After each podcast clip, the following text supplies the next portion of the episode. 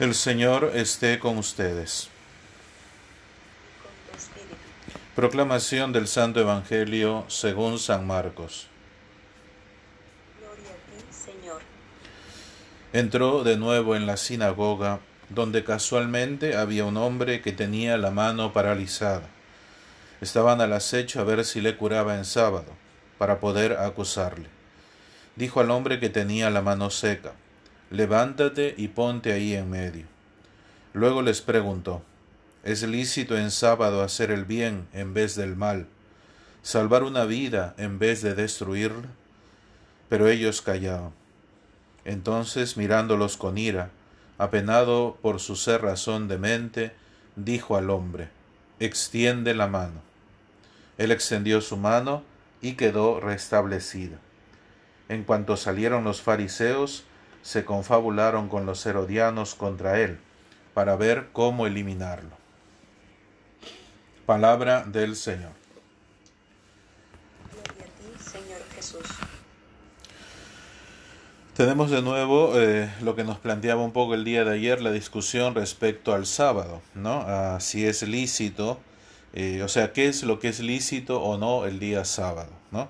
El día del descanso, como decía, equiparándolo al domingo cristiano nuestro.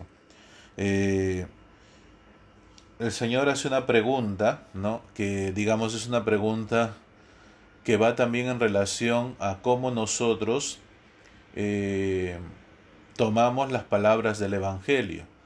Muchas veces nosotros somos muy literales o muy exigentes de cara a lo que nos dice la Escritura, pero mm, digamos no somos exigentes tanto con nosotros, sino con los, con las, con los demás. ¿no? Más aún si de repente eres catequista, si de repente eres cura, ¿no? o si incluso estás en un, grupo de la iglesia y estás hablando con una persona que no es de la iglesia. ¿no? Entonces, eh, porque aquí hay una enseñanza grande, ¿no? O les dice, ustedes saben lo que significa en sí el sábado, porque esa pregunta no es, este, digamos, una pregunta capciosa, porque le dice, es lícito en sábado hacer el bien en vez del mal, o sea, como diciendo, ya saben que el sábado es el día para hacer el bien, el día del descanso. Salvar una vida en vez de destruirla, también eso es lícito, ¿no?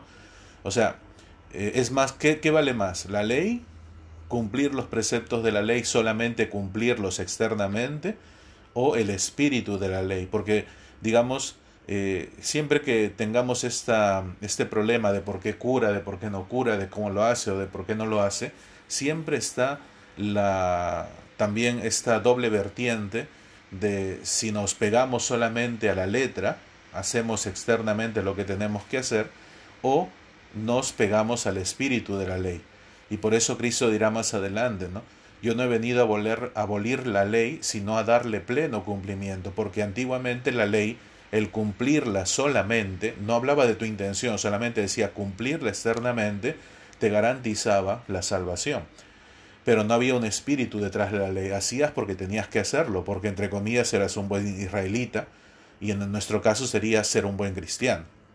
Entonces, aquí hay un problema, ¿no? Para este hombre, porque en este y por qué mete este ejemplo de la vida, ¿no? Porque dicen los padres de la iglesia que aquel hombre que tiene la mano paralizada no ve el amor de Dios, no, mejor dicho, no puede ser motivo, o sea, no, no, su mano paralizada implica que esta mano, ¿no? Es la mano que se acerca a entrar en diálogo con Dios, a entrar digamos, en un contacto de amor con Dios. No sé si alguno tiene presente esta famosa representación de la creación en la cual el Padre tiene extendida la mano, ¿no? Y, está el otro también, el, el, Adán también extendida la otra mano, ¿no? O sea, como queriendo entrar en contacto. Pues este hombre no podía entrar en contacto con Dios por esta mano paralizada. Digamos, ese es el sentido espiritual un poco del Evangelio de hoy. Entonces, por eso que Cristo pone este ejemplo, no lo pone por ser extremista, sino dice este hombre, ¿no? ¿Qué hacemos? Hacemos el bien en vez del mal. Le salvamos la vida en vez de destruirlo. O sea, un hombre que no entra y que no experimenta y que no tiene contacto con el amor de Dios, su vida se destruye. ¿Cuánta gente necesita el anuncio de una palabra del amor de Dios? Mejor dicho, incluso nosotros, ¿cuánto nos ha salvado que nos hayan dicho que Dios nos ama tal como somos. Esta experiencia de este hombre es la experiencia nuestra. Y cuando le dice extiende la mano, es vuelve a la comunión, o sea, vuelve al amor de Dios. Y por eso este hombre, eh, en esta curación, es la representación de aquel que en un comienzo tiene la mano pegada a sí mismo y ahora la mano abierta, extendida, no solamente a Dios, sino también al prójimo. Por eso es que después ya empieza, digamos, esta confabulación, esta persecución, porque eh, los fariseos ven una cosa, y que también puede pasar en nosotros, junto con los herodianos, ¿no?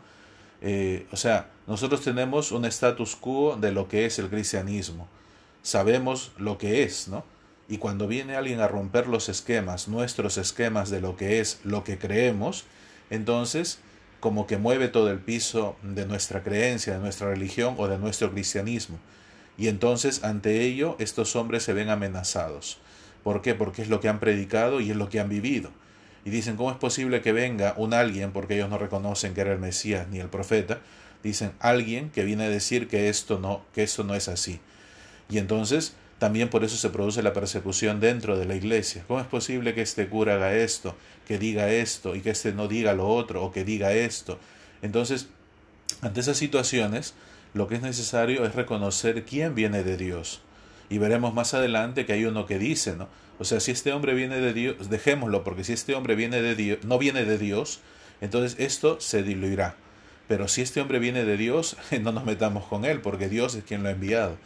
Entonces, sabia decisión, pero aquí ya están yendo contra el, la, la inmovilidad de la doctrina. Y ese es el peor problema que tenemos en el cristianismo. O sea, es que cuando usted predica, Padre, me habla del pecado, pero ya nadie habla del pecado, ¿por qué habla usted de esto? Usted habla del demonio, pero si ya nadie habla del demonio, ¿por qué tiene que hablar esto? La gente ahora que está con esta crisis no necesita que le metan más problemas. La muerte, ¿por qué habla usted de la muerte? Porque es una realidad. Y ante eso de repente te perseguirán. Pues ¿qué hacemos? No? Eso es lo que ha hecho Cristo también eh, en la vida del hombre. O sea, eh, ha dicho la verdad y por la verdad ha entrado en la muerte. Ha sido crucificado. Y espero que nosotros también podamos experimentar hoy la gracia de sabernos eh, reinsertados en el amor de Dios por el poder de Cristo, como este hombre, ¿no? Este hombre ahora puede extender la mano a Dios, puede extender la mano al prójimo, que es darse, es servir. Y eso no se puede hacer sin el Espíritu Santo, sin el don de Cristo. Pidamos al Señor que nos conceda esta gracia en este día.